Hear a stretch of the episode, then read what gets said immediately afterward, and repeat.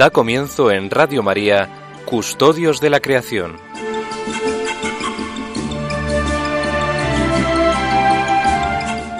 Dirigido por Lorena del Rey.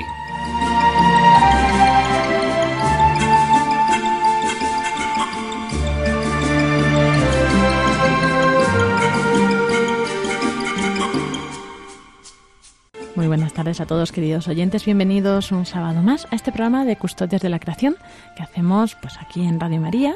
Y pues un saludo de quien les habla, de Lorena. Y tengo aquí también a los colaboradores habituales, a Paco.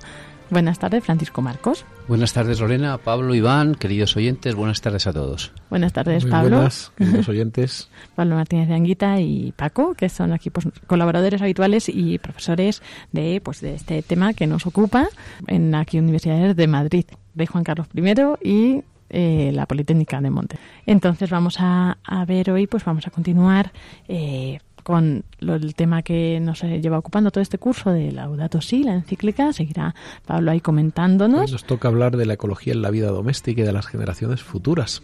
Esos son los siguientes puntos que nos tocan esta, esta semana. Muy interesante. Siguiendo la encíclica. Y yo creo que también muy aplicable ¿no? a todos nuestros oyentes. Probablemente más. lo, que más, lo que más. Y también, como no, ah, tendremos la sección de Iván, que nos ha dejado de los árboles, pues retomará el olivo, que no terminó con él del todo el día del sábado santo, y la higuera. Entonces, eh, vamos también a ver, porque recordamos que tenemos un Facebook en nuestro programa y tenemos algún comentario. Entonces, el Facebook es Custodias de la Creación, y bueno, pues con las últimas, eh, el último programa que comentaba Pablo, pues si recordáis la sacristía de la Catedral de la Almudena, que es de Rubnik, sobre la creación, y también pues eh, la pasión del Señor, pues eso, nos compartían pues eh, que Aida Mercedes Linin, que hermoso arte, ¿no? Por ejemplo, y también en general sobre el programa, nos decía Rosario Moreno, los escucho desde Texas, en Estados Unidos, saludos, lindo programa. También Javier Francisco Barón Cáceres, que nos pregunta que le interesa mucho este tema, puesto que él pues tiene en Colombia, que es de donde es, dirige la- una corporación católica de familias verdes y entonces que quería disponer del material de todos los programas. Entonces, bueno, pues avisar que estaremos en podcast próximamente. Llevamos tiempo diciendo esto, pero parece que ya por fin vamos a estar en breve. Así que Y yo transmitirle a Javier Francisco mi alegría por, por esa iniciativa que nos cuentan, que haya un movimiento de, de familias verdes, ¿no? Y que además de leer el, pues, el Evangelio, eh, lean el libro de la vida, ¿no? Una cosa tan es. bonita con los hijos, aprender asombrando a los hijos en la naturaleza. Enhorabuena en esa tierra colombiana a la que quiero tanto y a la que voy tan a menudo. Ojalá podamos conocernos. Sí, que nos cuente un poco lo que hacen, que nos mande por Facebook un poquito, no digo 15 folios, pero que nos cuente un poquito lo que hacen para que lo contemos aquí, porque seguro que a lo mejor se animan también personas en España a hacer algo Es muy parecido. bonito compartir estas experiencias. sí, también decirles que tenemos un correo que quizás es más fácil, pues con ya una comunicación más personal, ¿no? Custodios de la creación arroba radiomaria.es, custodios de la creación arroba radiomaria.es. Pues antes de comenzar, vamos a dar paso a Paco con el editorial.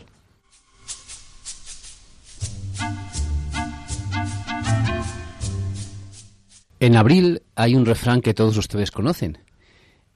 Dice que en abril aguas mil. Y les quiero hablar una vez más, hemos hablado varios mm, programas ya del agua. El agua es algo que debemos custodiar para nuestras generaciones futuras. Hoy vamos a hablar en la tertulia precisamente del tema este de las generaciones futuras. ¿Por qué es importante el agua? El agua en primer lugar es importante para los hombres, porque los hombres mm, podemos aguantar sin comer varios días, pero sin beber pues no podemos aguantar. Por tanto, sin el agua no podríamos vivir. Pero el agua no solo es importante para los hombres, el agua es importante para mantener todos los ecosistemas. Tres cuartas partes del globo terráqueo son agua. Bien es verdad que es agua salada, que nosotros no podemos beber. Pero esa agua salada juega un papel importantísimo en nuestra vida. ¿Por qué? Porque esa agua se evapora y se va evaporando poco a poco y en esa evaporación lo que se evapora es el agua porque la sal se queda en el, en el océano. Y entonces ese agua después llueve y es la que nosotros podemos disfrutar no solo para beber sino para regar nuestros campos, producir pro- alimentos que luego vamos a comer. Pero el agua también es importante para todos los animales. Los mamíferos como nosotros no pueden vivir sin el agua. Pero es importante además porque dentro del agua, aunque nosotros no los veamos, viven millones de pequeños animales. Animalitos pequeños, los protozoos, que algunos son unicelulares. y que estos animales pequeñitos sirven a su vez de alimento a otros más, más, grandes, formando lo que se llama la cadena trófica. ¿Qué es una cadena trófica? La cadena trófica es que dentro de la tierra y dentro del mar, que hay agua, unos se van alimentando de otros. Y en la cadena trófica son muy importantes los necrófagos, porque son los, podríamos decir, los basureros de la naturaleza. Y tan importante es un buitre, que es un necrófago, como un león que come carne. Sin los necrófagos la naturaleza estaría continuamente llena de porquerías.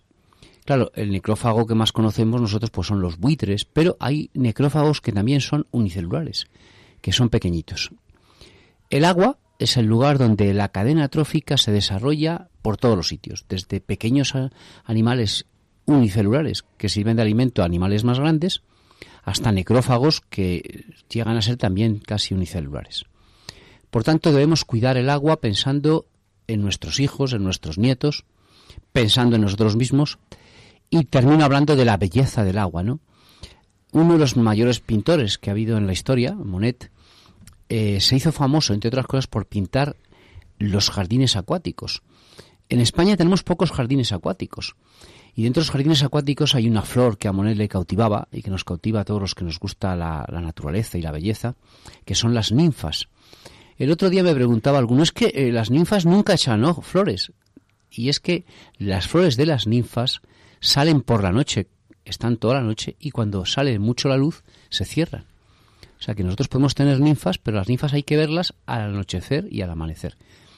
Yo les recomiendo a todos ustedes que pongan jardines, los que tengan grandes espacios en sus jardines, que pongan jardines con ninfas, es decir, que pongan plantas acuáticas porque son muy bellas.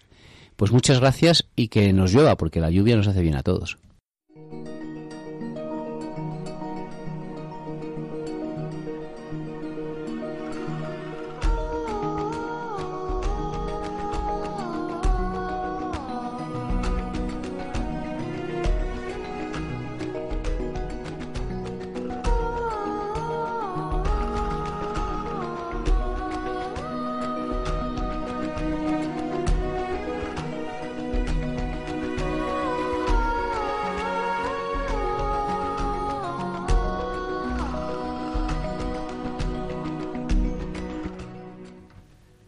A esta sección que lleva Pablo Martínez de Anguita, que nos va comentando pues este curso, bueno, esta sección de la tertulia, este curso estamos viendo Laudato Si y hoy, como decía, pues llegamos a la parte, al punto 3, Ecología de la Vida Cotidiana, y siguientes dentro del apartado cuarto. ¿Cierto, Pablo? la ecología de la vida cotidiana, también vamos a hablar del principio del bien común y de la justicia entre las generaciones. Vamos a de muchas cosas, pero vamos a abordarlo. Muy interesante, pues adelante. Pero yo antes eh, me ha emocionado mucho el, editorial de Paco, porque es verdad que casi todo está hecho de agua. Entonces el otro día me dijeron que el ser humano, el 70% somos agua y hay como un 8 o 10% que además no somos nosotros, sino que son bacterias que viven en nosotros, necrófagos y agua, ¿no? Y esto me hace pensar que, que no es que yo esté gordo, es que estoy aguado, que me sobra agua, lo cual es, es una cierta tranquilidad y luego también me llama mucho la atención de que en mi cuerpo, eh, por decirlo así, vivan tantos seres animales diferentes que son necesarios para que yo viva, ¿verdad? Sí, las, los miles, bueno, millones de, de, animales unicelulares que hay en nuestro cuerpo y que todos son necesarios, ¿eh? O sea, que si no los tenemos, pues acabaremos pues muriéndonos. Que tenemos una biodiversidad interior, tenemos un montón de, pequeñas mm, bacterias, organismos eh, unicelulares que habitan en nuestro cuerpo y nos permiten pues hacer la digestión, nos permiten mm, las funciones básicas. ¿no? Es decir, que esto también, como dice el Papa Francisco, todo está relacionado, nuestro cuerpo también está relacionado y no vivimos autónomamente de esos de esos organismos, ¿no? Así que bueno, pues no me importa ni tener bacterias ni estar aguado. Pero bueno, vamos a centrarnos en nuestro tema de hoy, que es la ecología de la vida cotidiana.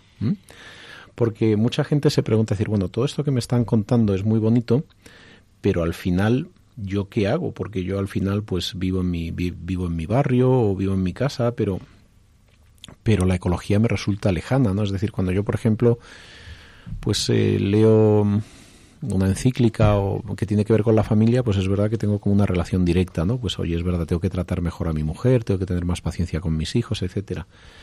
Pero claro, ¿y cómo abordamos este tema, no? El, el, tema de la conservación de la naturaleza. Yo es que no veo linces por ahí, ya me gustaría, pero no los veo, ¿no? Aunque, por cierto, gracias a Dios, pues las poblaciones están creciendo. Y el otro día he leído que hay un pueblo que se llama Adamuz, que tiene 62 linces y que tiene tantos linces y tan pocos conejos que se están comiendo las gallinas, con lo cual empieza a haber un conflicto. Pero bueno, eso es que Sí, pero bendito conflicto, porque el lince, como saben ustedes, el lince ibérico es quizás... Eh, la especie de los mamíferos la más emblemática junto con el oso pardo. Los linces son preciosos. Yo he tenido la suerte de ver linces en, en Doñana, ¿no? Y realmente son una maravilla de la naturaleza. Ver un lince en Doñana es no es fácil ver el lince porque no hay tantos en Doñana, esquivan al hombre y además pues eh, se esconden rápidamente si siguen ruidos, ¿no? Tienen un oído finísimo, como saben ustedes, el oído de los linces es de los de los oídos más finos que existen en el reino animal, ¿no? Y es una maravilla, ¿no? Entonces la, la, noticia esta que ha corrido de que se están comiendo las gallinas, pues bueno, lo que hay que hacer es poner más gallinas, ¿no? Realmente, como saben ustedes, los linces desaparecieron en parte porque no había, no había conejos. La misomatosis acabó con los conejos en España y fue uno de los motivos por los cuales cada vez tenemos menos linces. Bueno, pero vamos a seguir con la Vamos a la ecología cotidiana donde es que nosotros nos emocionamos con los linces, pero al final lo que nos pasa a todos es que vivimos en casa y y, decir, ¿y esto, cómo se vive? Entonces, la ecología de la vida cotidiana tiene como todas esas dimensiones de, hemos hablado del agua, ¿no? Pues de, no dejar correr el agua.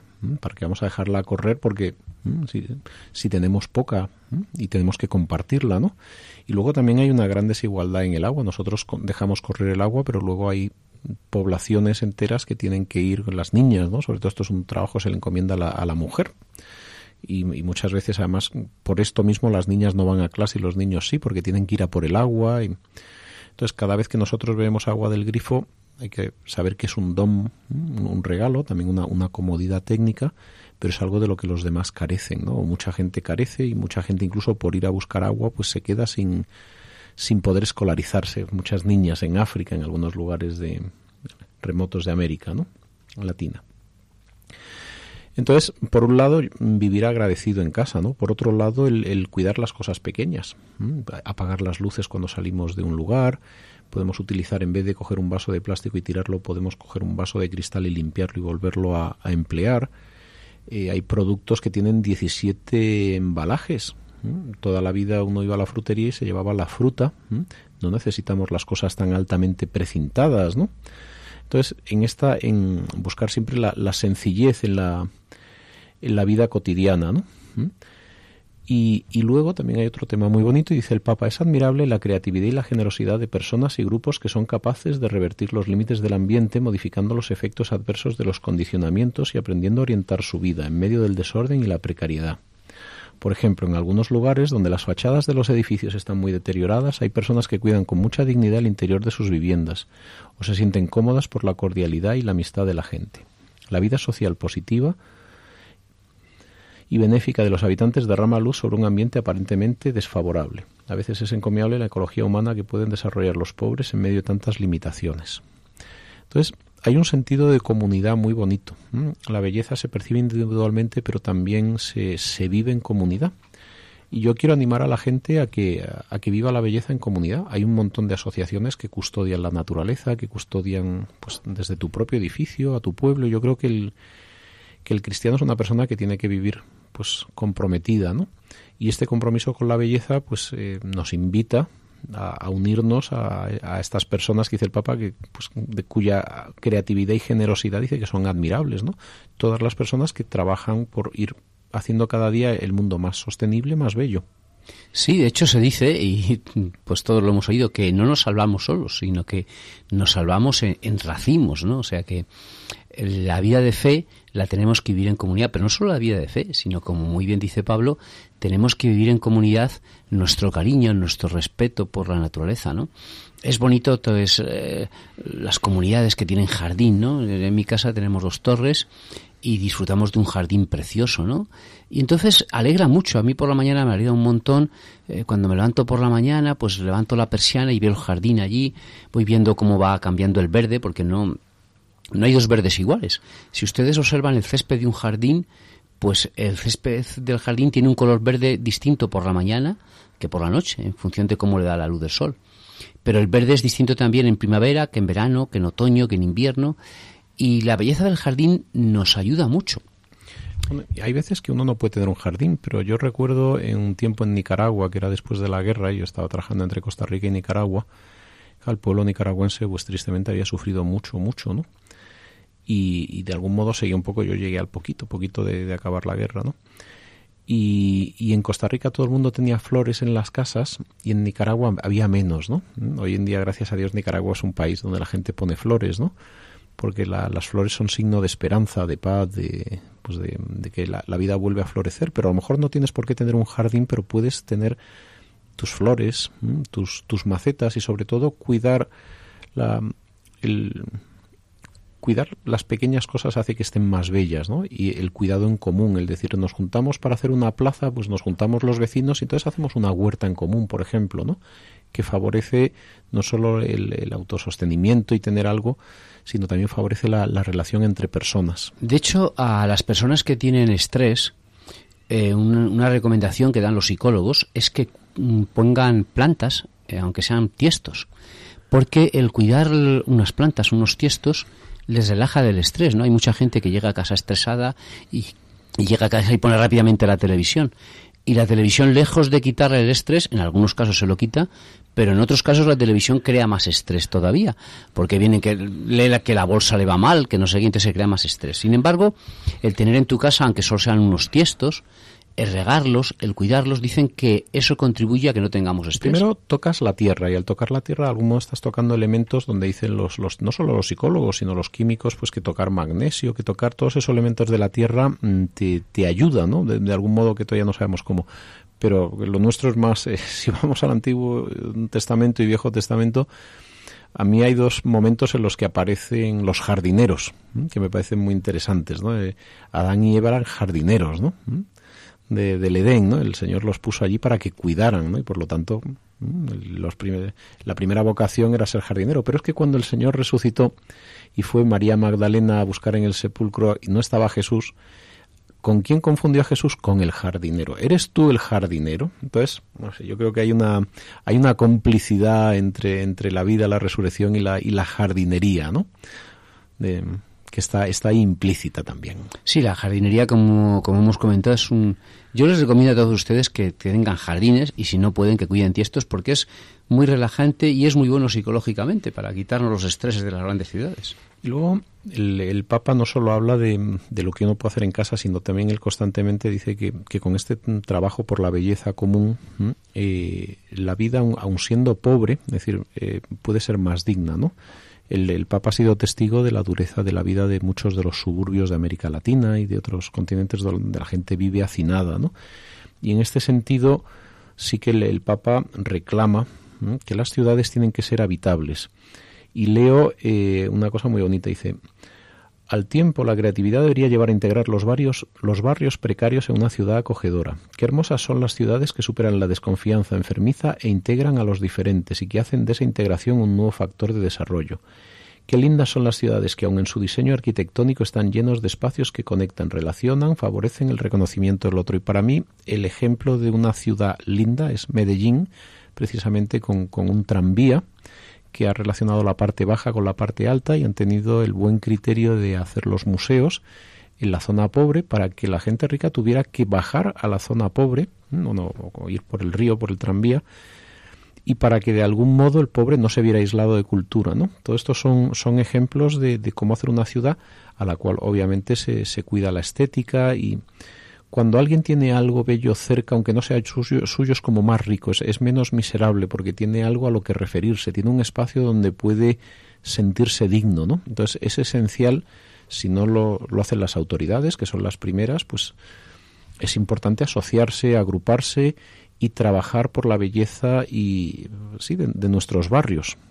Sí, el hecho de, como ha comentado Pablo, de los huertos comunales que, que gracias a Dios proliferan en cada vez más en nuestras ciudades españolas, pues es muy bonito, ¿no? Porque el huerto comunal eh, de varias gente, pues es una zona que relaja a las personas, sobre todo personas jubiladas, que en muchos casos son los que más quieren estos huertos comunales, y no solo les relajan, sino que además es un sitio donde se encuentran, hablan, participan, están allí, comparten sus cosas, ¿no? Yo eh, conozco huertos comunales pues, pues que comparten no solo la palabra, sino que dice, bueno, pues yo he plantado esto y mira, me han salido muchas lechugas, pues mira, te voy a dar una lechuga, pues a mí me han salido muchos pimientos. Entonces, en algunos huertos comunales es curioso porque algunos se especializan en poner lechugas. Y, luego no se las van a comer. regalan. Sí, y no, pero no las venden, ¿eh? O sea, porque además los huertos comunales eh, la filosofía es que no se venda nada, eso no es para producir, para vender. Entonces, algunos se especializan en hacer lechugas y tomates, ¿no? Entonces vas al puerto y ves unas lechugas maravillosas y dices, bueno, y este señor se va a comer todas las lechugas él, ¿no? Y es que cambia sus lechugas o sus tomates por otro que tiene pepinos, que tiene zanahorias.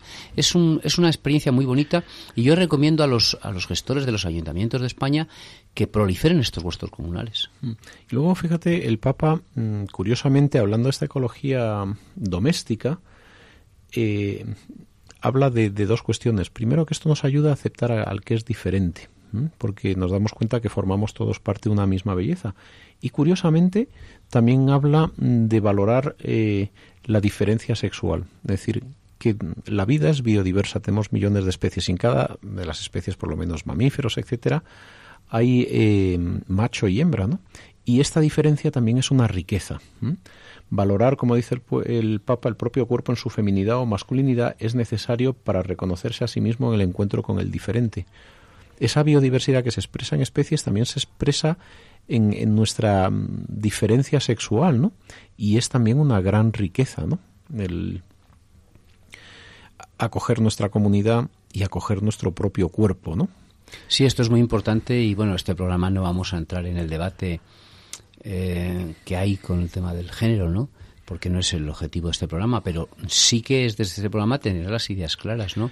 El hombre y la mujer son diferentes por naturaleza. Ahora bien, en derechos son exactamente iguales. El Papa lo que hace referencia ahí cuando dice la diferencia es la diferencia por naturaleza, pero en derechos pues somos exactamente iguales. Los derechos del hombre son iguales que los derechos de la mujer. Y el Papa de algún modo lo que bueno lo que dice aquí es eh, que la misma lógica de dominio de la naturaleza y hago lo que quiero es un poco como la misma lógica de dominio del cuerpo, ¿no? Y, uno lo que tiene que hacer es cuidar la naturaleza, cuidar el cuerpo, cuidar la naturaleza como es, cuidar el cuerpo. Hombre, a mí me sobra agua, como ya hemos hablado antes, ¿no? Eh, pues tendría que cuidarlo, ¿no? Pero, pero, pero es amar lo que somos. Sí, somos. Es, es fundamental, ¿no? O sea, en esta sociedad que tenemos, por desgracia, en los países nórdicos, que dicen que tienen a lo mejor calidad de vida, pues aumentan los, suicidios, ¿no? Y es que a veces nos amamos poco. Y en este aspecto, mm, de nuevo, la naturaleza es muy bonita, ¿no? Las personas mayores, yo recuerdo a mi madre con todo cariño, a ella le hacía mucha ilusión cuidar sus tiestos. Era la ilusión, todos los días, pues tenía que cuidar a sus tiestos. Era como si tuviera que cuidarme a mí, a su hijo, a sus nietos, a su nieto, era cuidar sus tiestos, entonces se levantaba por la mañana con todo cariño a regar el tiesto, a echarle tierra. Tú fíjate que ese tiesto de tu madre era el tiesto de tu madre, pero era la belleza de todos. Mm, había un famoso poema muy bonito de Magnion que dice, las fanegas son tuyas, pero el paisaje es mío, ¿no? Nosotros, y esto La fanega, perdón, es una unidad de superficie, es un terreno. O sea, la fanega se refería al terreno es tuyo. Entonces el Papa en el siguiente punto eh, habla del principio del bien común. Y es que al bien común contribuimos todos. Contribuía tu madre poniendo flores, ¿no? Es el, dice, el bien común presupone, dice el Papa, el respeto a la persona humana en cuanto tal, con derechos básicos e inalienables, ordenados a su desarrollo. También reclama el desarrollo social y el, y el desarrollo de los diversos grupos intermedios aplicando el principio de subsidiariedad. Dice, entre ellos destaca la familia. Al final, ¿cómo vivimos en armonía con nosotros y con la naturaleza? Pues dándonos cuenta que participamos del don de la vida, del, sí, de, toda la vida en general, de la vida humana, pero de la vida del planeta, y dándonos cuenta que lo que hacemos lo hacemos desde nuestra individualidad o desde nuestra familia, pero ese tiesto que ponemos es una belleza para todos. Entonces, cada vez que estamos cuidando lo común, estamos siendo estamos siendo más humanos, ¿no? Mm, cuidar de esa belleza común es, eh, es la forma de, de crecer en, en, nuestra humanidad. Y por lo tanto, esto nos lleva a otro principio, el principio de bien común, y con esto el, el, el, Papa acaba este capítulo, que es el principio de justicia y sobre todo el principio de justicia entre generaciones, porque intuitivamente, y el Papa nos lo señala muchas veces, tenemos que ser capaces de, repartir y compartir con los más necesitados. ¿no? Nosotros en la sociedad europea y española pues vivimos muy bien y en África y pensando en los, eh, los refugiados sirios, aquí no hay más remedio que compartir, no, no hay a corto plazo pues habrá miles de fórmulas de desarrollo económico, etcétera, pero ahora hay que acoger, hay que, hay que compartir.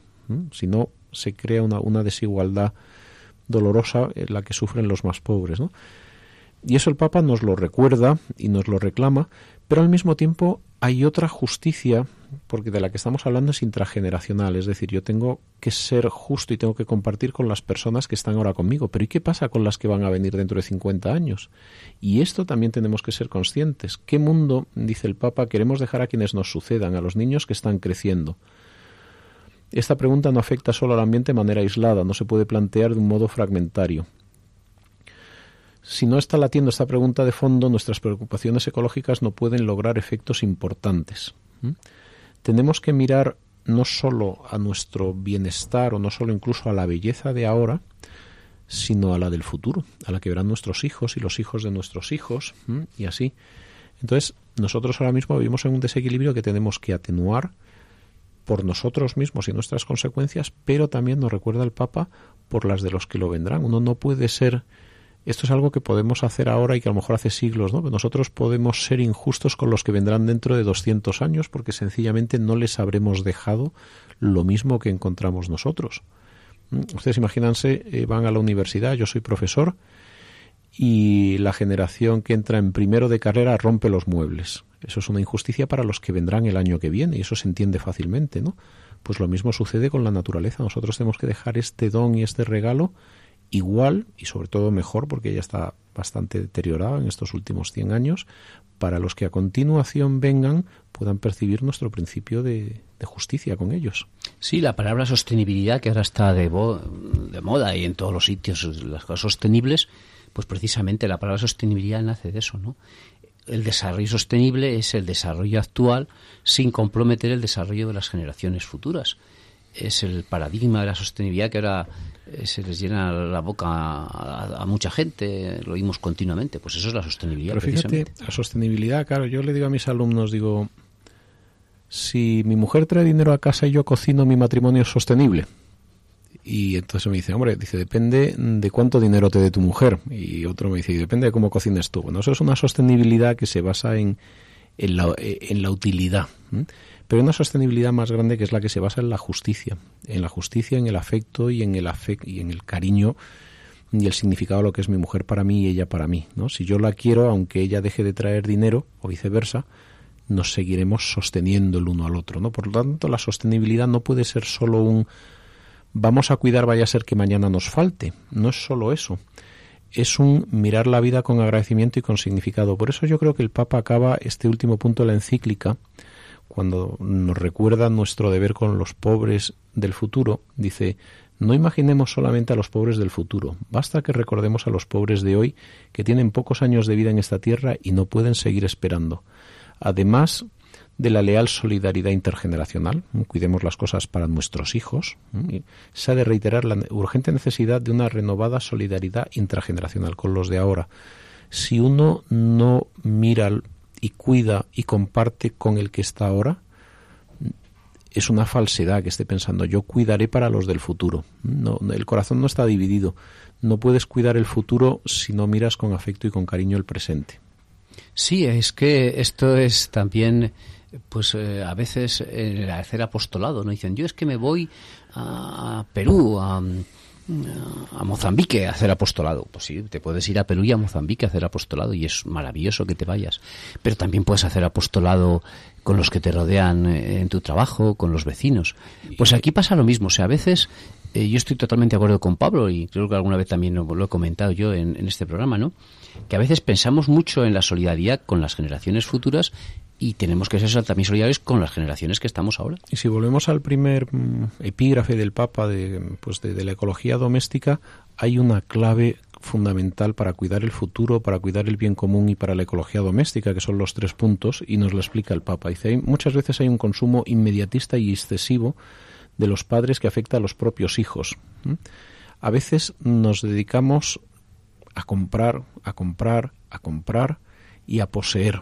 Incluso expresamos nuestro cariño a nuestros hijos comprando y derrochando. Entonces, para mí una, una forma concreta es vivir la austeridad, vivir, vivir la vida con sencillez, con austeridad y educar a nuestros hijos en la sencillez y en la, en la alegría que da el, el vivir del don, de, de, lo que nos rodea, del gusto de lo que nos rodea, en lugar de vivir por las necesidades que nos creamos y no cubrimos. Gracias Pablo por esto que nos has compartido y Paco. Y bueno, pues en el próximo programa seguiremos, ¿no? Hombre, claro. Ahora empezaremos el capítulo de líneas de orientación y acción, que es como muy práctico y muy volcado en la política internacional, pero eso será un tema también esencial a tratar. Y muy interesante. Pues muchas gracias. Seguimos con el programa.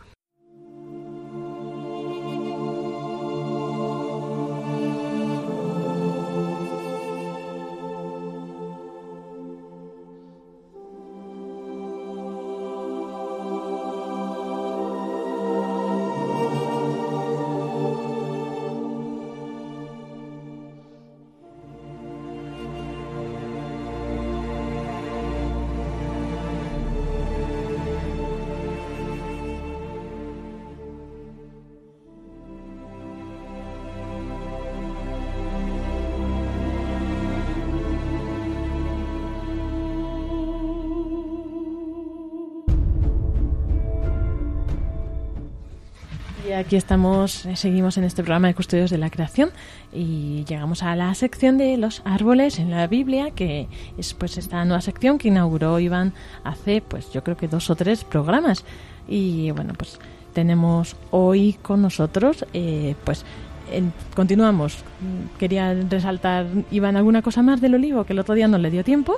Y además, pues eh, también el árbol que hoy tocaría, que es eh, la higuera. Así que, bueno, pues Iván, ¿estás preparado? Sí, sí. Buenas tardes, señores oyentes, y buenas tardes, eh, Lorena. Pues muchas gracias por darnos de nuevo todo esto, toda esta sabiduría, y bueno, pues con, con él os dejo.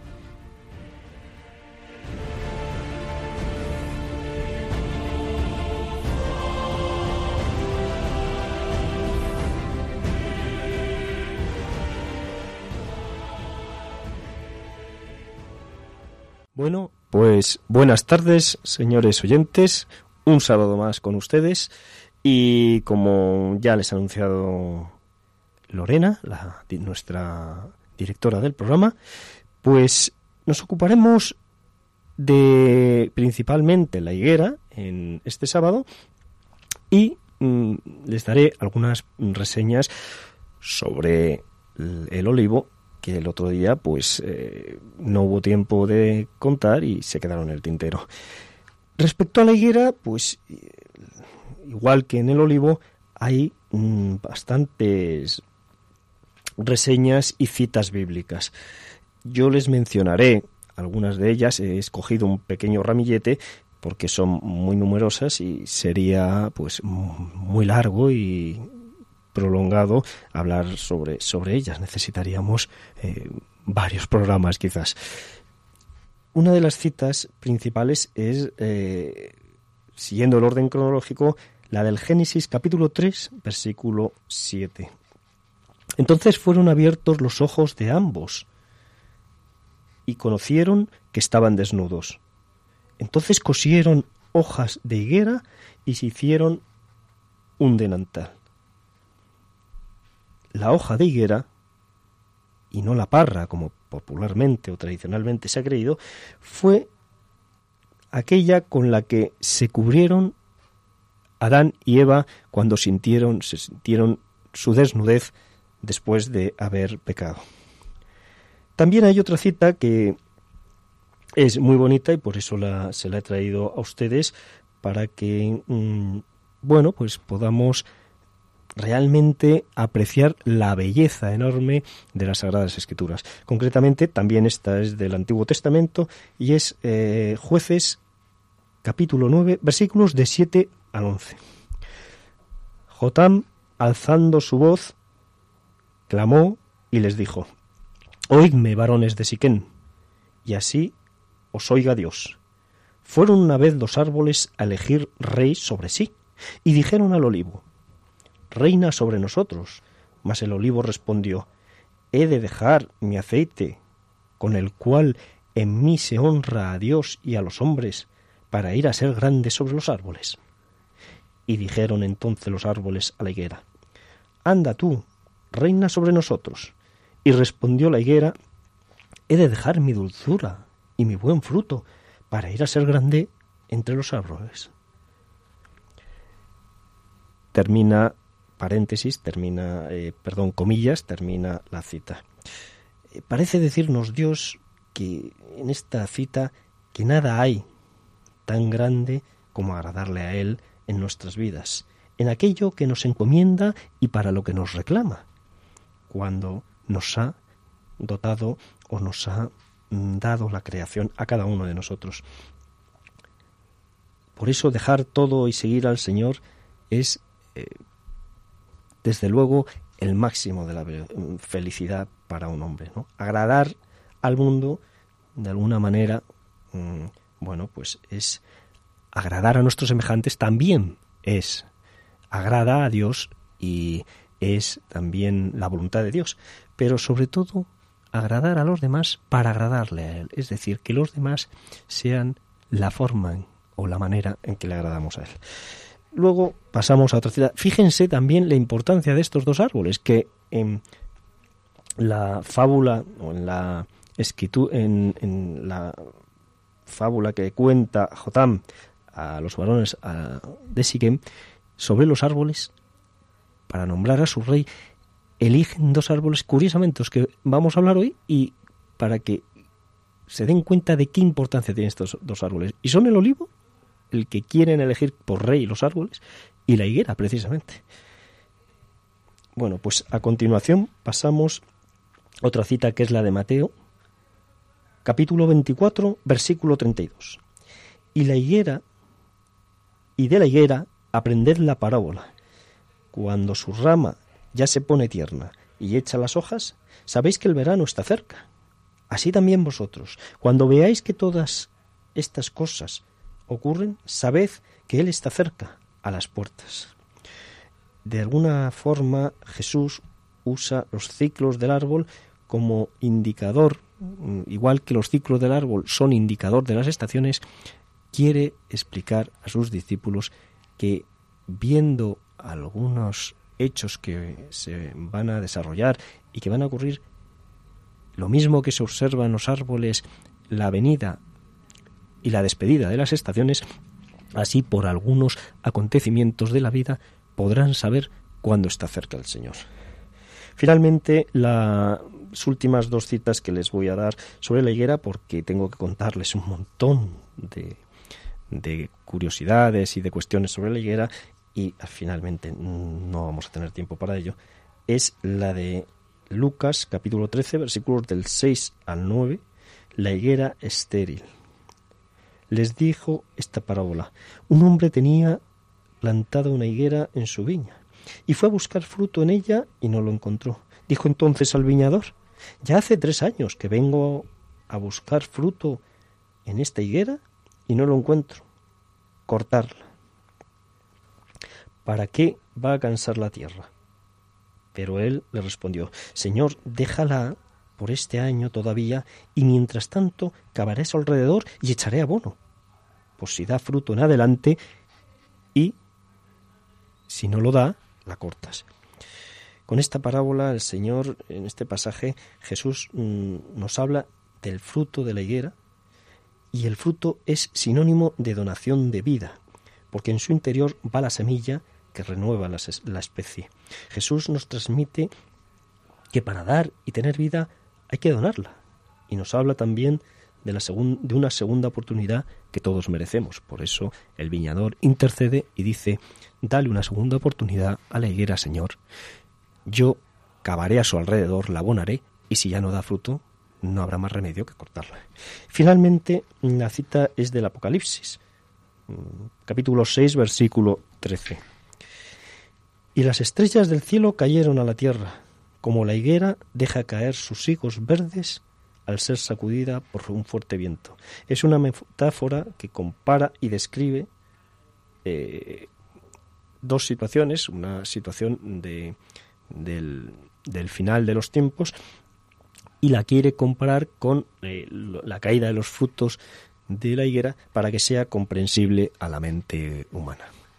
Bueno, señores, pues una breve pausa musical y seguimos a continuación hablándoles de detalles y curiosidades de la higuera.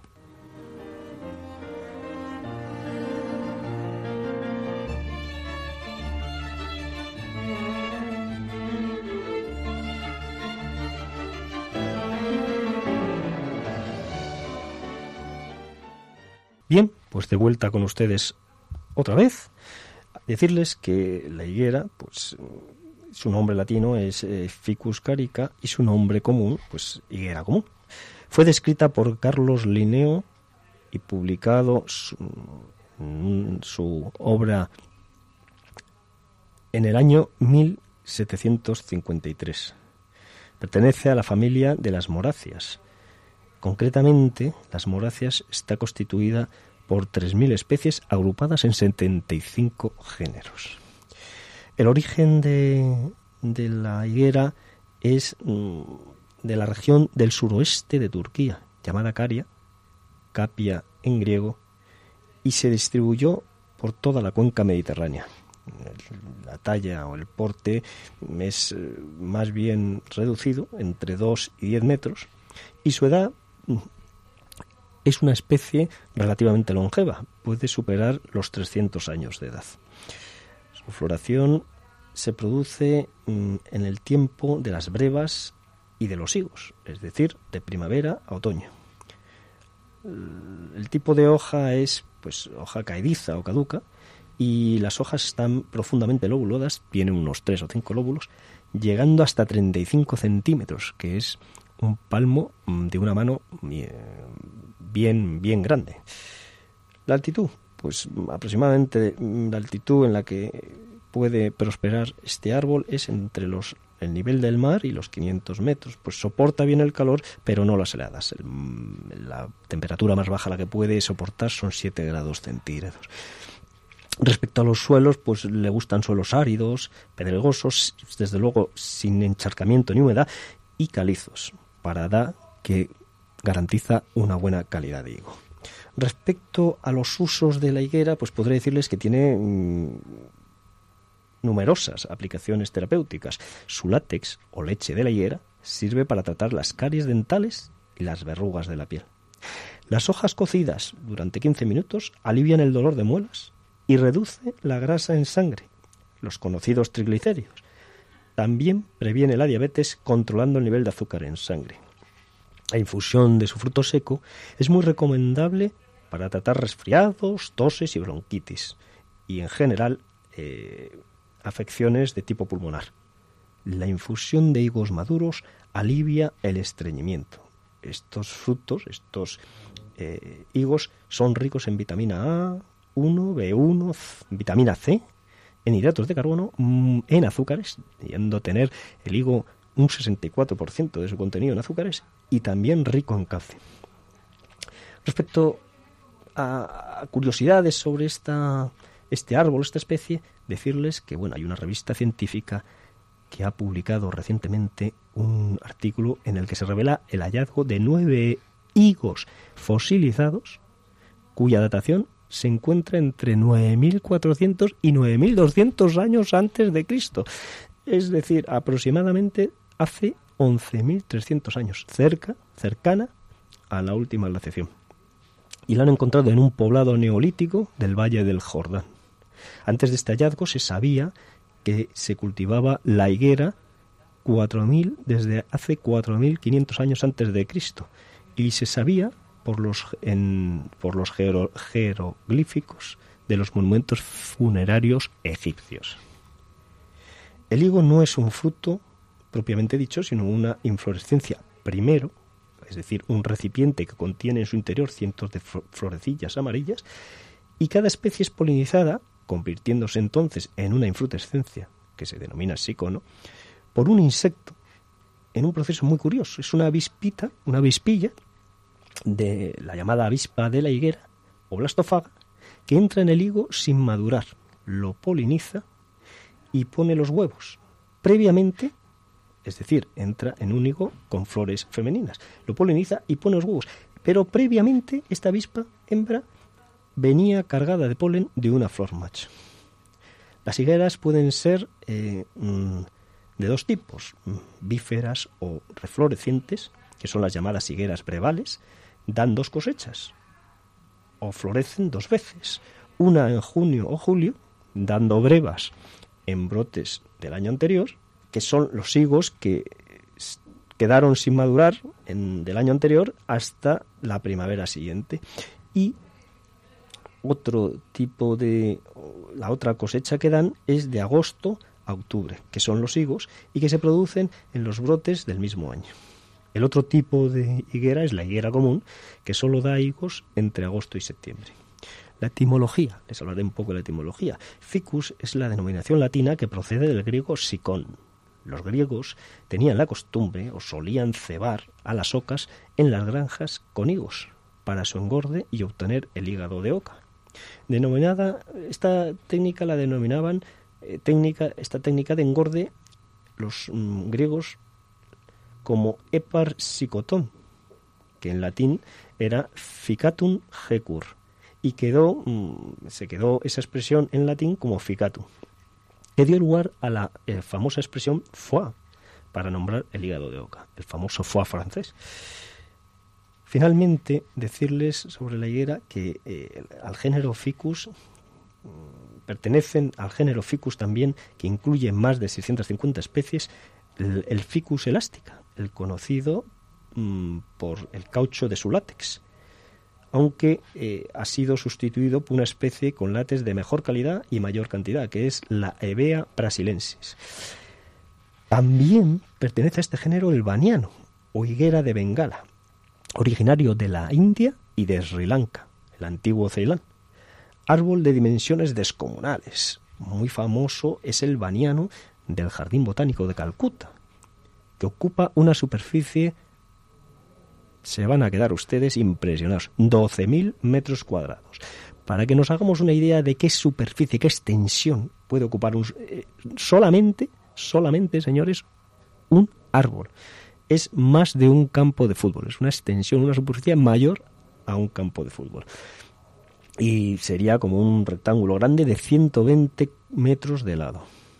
Cuenta con más de 3.000 raíces aéreas. Su nombre común, el de baniano, procede de unos comerciantes indios, los banianos, que, se instalaba, que instalaban sus mercadillos a la sombra de estos árboles. Las raíces aéreas crecen buscando la luz, para bajar después a tierra de nuevo una vez que han saltado a un árbol vecino, estrangulando dicho árbol por el que han trepado previamente y de esa manera eliminar la competencia. Bueno, señores, pues ya finalmente les daré unas pequeñas notas sobre el olivo que me quedaron por darles el otro día y con esto terminaremos la sección de hoy. Una breve pausa musical y enseguida regreso con ustedes.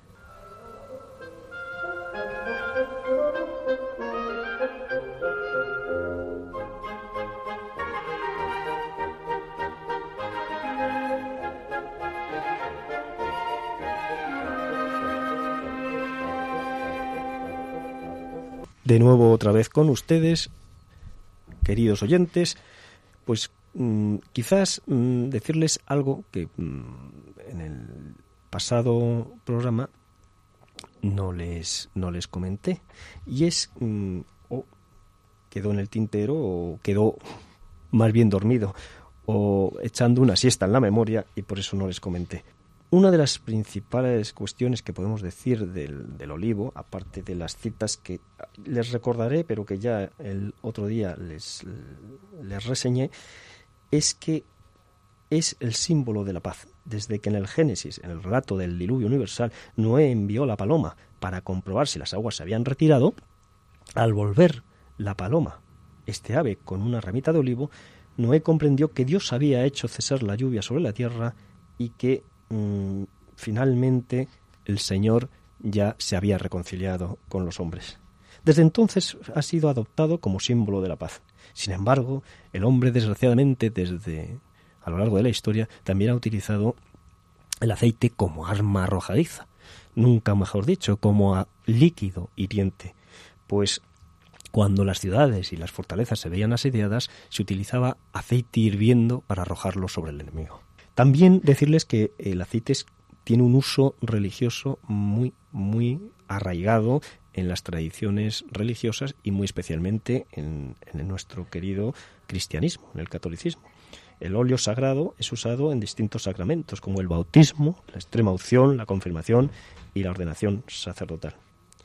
La leña del olivo, hablarles también, por ejemplo, de la leña del olivo, cambiando ya, digamos, cambiando de tercio, eh, es de muy buena calidad, pues tiene un alto poder calorífico, tanto como el de la encina. Recordemos la famosa frase popular carbón de encina y picón de olivo pues con el olivo se forma el picón y el picón es, está, forma, está constituido por pequeños fragmentos de las ramillas, fragmentos de ramillas carbonizados, que fue muy utilizado durante eh, finales del siglo XIX y principios del siglo XX para los eh, para cebar los braseros. También los candiles de aceite durante varios años hasta que llegó primero la energía, eh, primero el gas y el petróleo y después la energía eléctrica, eh, se usó el aceite de oliva para la iluminación. El candelabro de los siete brazos judío se enciende con aceite sagrado. Luego ya respecto a los usos, tradiciones y oficios de, relacionados con el olivar, decirles pues que eh, un apartado le he nombrado Ingenio y Humanidad, porque entre los oficios mm, destacables del olivar tradicional, que el olivar tradicional proporcionaba, uno, el de faldero, llamado faldero, estaba reservado para personas con discapacidad y consistía en recolectar las aceitunas de las ramas más bajas. Ya para terminar, darles algunas curiosidades. Recuerdan ustedes la expresión la pintura al óleo pues tiene su origen en el uso de aceite para preparar los pigmentos. Y hablando de pintura, recordar algunos de los pintores que han plasmado el olivo y sus frutos, como por ejemplo Van Gogh, o Renoir, o Zabaleta. Y finalmente, como no, decirles que el aceite, además de las múltiples aplicaciones que ya les hablé el otro día, terapéuticas, de los mm, antiguo uso y del antiguo cultivo tradicional de este maravilloso árbol, decirles que también se adapta a los tiempos modernos porque todo se aprovecha en olivo y aun el aceite usado se puede reciclar para fabricar jabones caseros. Y no es complicado, lo que pasa es que hay que tomar precauciones. Es hervir el aceite con sosa cáustica y darle, removerlo o estarle removiendo mientras se cuece y se hierve en la misma dirección, para posteriormente derramarlo sobre unos moldes y cortarlo finalmente con las formas caprichosas que queramos darle a los jabones. Bueno, señores oyentes, queridas amigas y amigos de Radio María, que Dios les bendiga y hasta un próximo sábado si Dios quiere.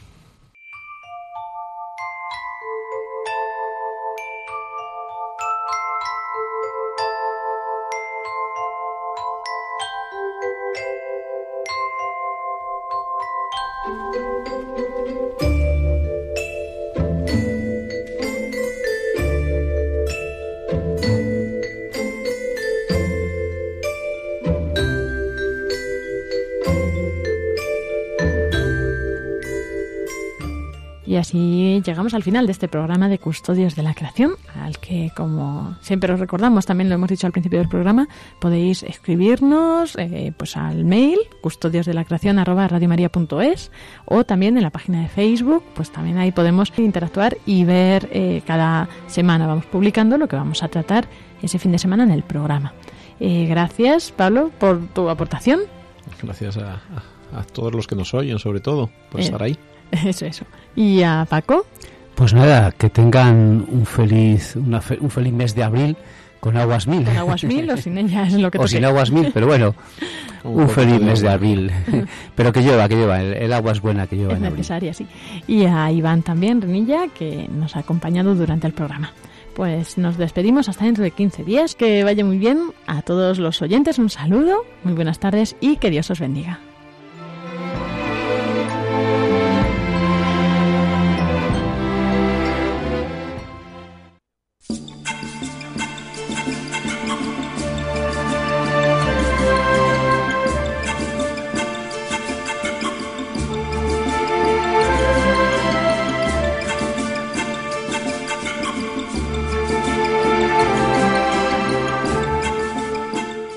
Acaban de escuchar el programa Custodios de la Creación, dirigido por Lorena del Rey.